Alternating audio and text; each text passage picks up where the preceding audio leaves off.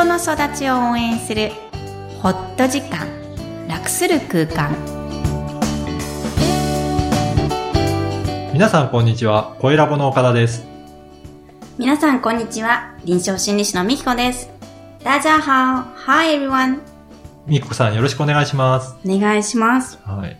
あの、勤労感謝の日がもうすぐということなんですけど、はい臨床心理士としてうん。ややられ始めたと思うんですが、はい。どういったこ心持ちでなんか働いてるとかありますかね、やってること自体うん。はそんなに変わらないんですけど、うん。やっぱり責任感が違いますよね。なるほど。自分のね、うん。あの、カウンセリングルームを持ったり、うん。自分のロゴで、うん。あの、子育て講座とかやると、うーん、なんだろうな。変わら、やってる時は変わらないんですけど、終わった時のうん爽やか感。あああ、このために、なんだろう、やってるんだよなって、これでいいんだよなって思える回数は多くなったかもしれない。っぱり自分の名前を前面に出して、その自分の責任においてやってるっていう。んんんこのためにやってるっていうのが、うんあ、ね、強調されるので、うんうん、良くも悪くも、うん。うん。そうですね。充実しますよね。そうですよね。岡田さんはどうですか？私もそうですね。やっぱり、会社員の時って、うん。その会社の決められた方針とか、それに、はい、従ってとかってあるので、自由度があまりなかったなっていうのを思って、うん。それに比べると、やっぱり自分で会社経営してやってると、うん。本当自分の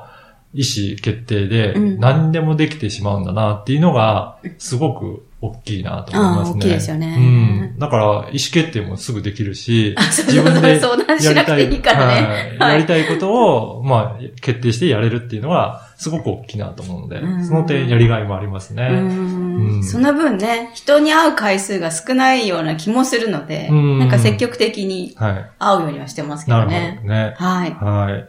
ということで、今回は勤労感謝の日。はい。はい。ということで。今週ですね。そうですね。はい皆さんどういうふうにお過ごしですかね？はい。はい。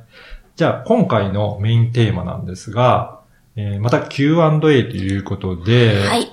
うちの子って変？普通が気になります。というようなご質問いただいたんですが、はい。はい。こちらどういうことでしょうかね？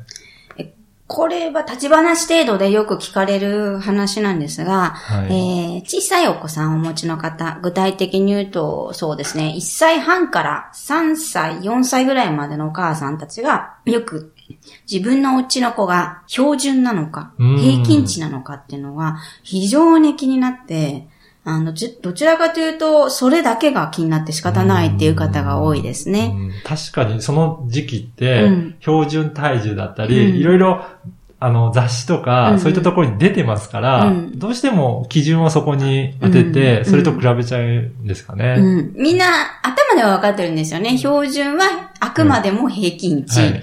で、それでないことも、うん。あの、大、いいんだって思っているんですけど、世の中で平均値っていうのを言い過ぎているし、うん。今までもそこで来てしまったので、そこにプラスなのかマイナスなのかっていうのはやっぱりもう人間の差が知りたくなるんでしょうね。で、それ、れはそれでいいと思うんですが、はい。知った後に悩んじゃうっていうのが、まあちょっと困ったもので、はい。ダメなんではないかって思ってしまうところが怖いんですよね。うん例えば、立ち上がるのが、もう懐かしいですよね。立ち上がるの大体1歳って言われてるのに、はい最近前倒しになっていて、10ヶ月ぐらいで経っちゃう子が多いわけ、うん特に女の子なんて早いので、そうすると男の子のお母さんは焦るんですよね。はい。で、男の子の方がゆっくりなので、1歳3ヶ月とかでも普通にいるんですよ。はい。それが普通なのか普通じゃないかっていうので、今から思うとね、うん可愛いなって思う人もいっぱいいると思うんですけど、でもその繰り返しで一生懸命なので、うんあの、しゃることはよくわかるんです。うん特に一人目の子供だと、うん本当にいいのかどうかってやっぱり不安になったりするんですかね。そうですね。うん岡田さんは、私はそんなに気にしない方でしたけど、ねはい。ただ、その妻とかは、うんその平均体重だったり、うんその加減値、うんそれよりも上に行ってるのかどうかとかっていうのは、やっぱりチェックはしてましたよね。うん、最初からその指導がありますしね。うんあの、保健師さん、助産師さんからね。はい。はい。なので、日本の場合はものすごくみんなしっかり管理するタイプだと思うんですけど、はい。えー今日はこの子供の発達について簡単にお話しします。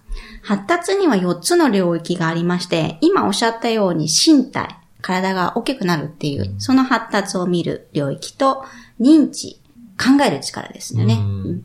そして社会性、えー人がのとの関わり、えーその人との関わりをするためにもう一つの領域、情緒、気持ちの発達も、この4つの働きがあるっていうのが基本的です。はい。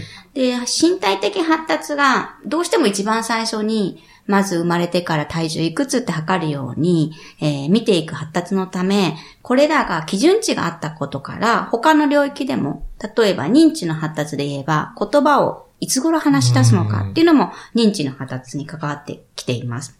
この4つがこう相関して相互に関連しながら発達していくので、子供たち、えー私たち人間は発達していくんですが、この発達以外にも、実は大人が設定している環境、うん。家庭とか、もっと大きく言えば日本の文化とか、えー世界のそれぞれの国とか、そういったものによっても影響されていますう。んいろんなところで影響はしてるんですね。そうですね。えーなので、大人、特に保護者が用意できるっていうのは、その子供の発達の周りのサブ環境だったりするので、誰もが同じ発達を遂げる子はいないんです。うん。つまり唯一無二の存在が子供なので、同じような発達をする子は誰もいません。えーなので、育てにくいかなって悩んでいる人は、大きく言えばその子の特徴なので、はい。心配はないんですが、どうしてもこれは遅いなとか、うん。どうしても、えー自分が厄介だなと思っているのは、えー相談に行かれることをお勧めします。確かに、うちも子供二人いますけど、はい同じように育てたつもりでも、上の息子と下の娘では、うん。全然発達の仕方っていうか、言葉の喋られる軸とか違ったので、ん。まあ本当に個性ってそれぞれなんだそうでなってすよね。思いますね。うん。うん。最初から個性があるので、うん。それに慣れていけると、本当にその子自体っていうのを、えー見つけやすくなるので、えーやはり何事にも褒めていく。できたら褒めるっていうのを、えー最初から子育てでできるといいなと思います。はい。それでは本日のポイントをお願いいたします。はい。子供は一人一人がかけがえのない宝物です。分かっていてても、イライラさせられることはたくさんありますよね。そういった時は大人の自分を褒めてあげて、えクールダウンしてください。今日も一日よく頑張りました。ポッドキャストを確実にお届けするために、購読ボタンを押して登録をお願いいたします。みきこさんありがとうございました。ありがとうございました。